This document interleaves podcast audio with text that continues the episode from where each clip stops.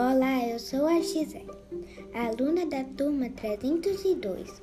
Hoje vou ensinar como fazer uma sobremesa deliciosa. É fácil de fazer.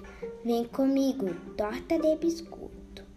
Ingredientes: 400 gramas de biscoito maisena, 400 mililitros de leite de coco, 400 gramas de creme de leite sem soro, 395 gramas de leite condensado, 500 mililitros de leite integral e 100 gramas de coco ralado.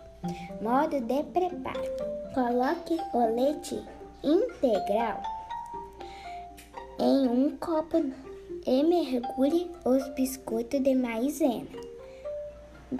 Forre o fundo da forma com uma camada de biscoito. Coloque 200 ml de leite de coco, 200 gramas de creme de leite e coloque metade da quantidade de leite condensado. Coloque mais uma camada de biscoito e logo em seguida adicione o restante do leite de coco, do creme de leite e do leite condensado. Finalize colocando mais uma camada de biscoito e por cima coloque 100 gramas de coco ralado. Leve à geladeira e depois deixe gelado. Sirva a torta de biscoito.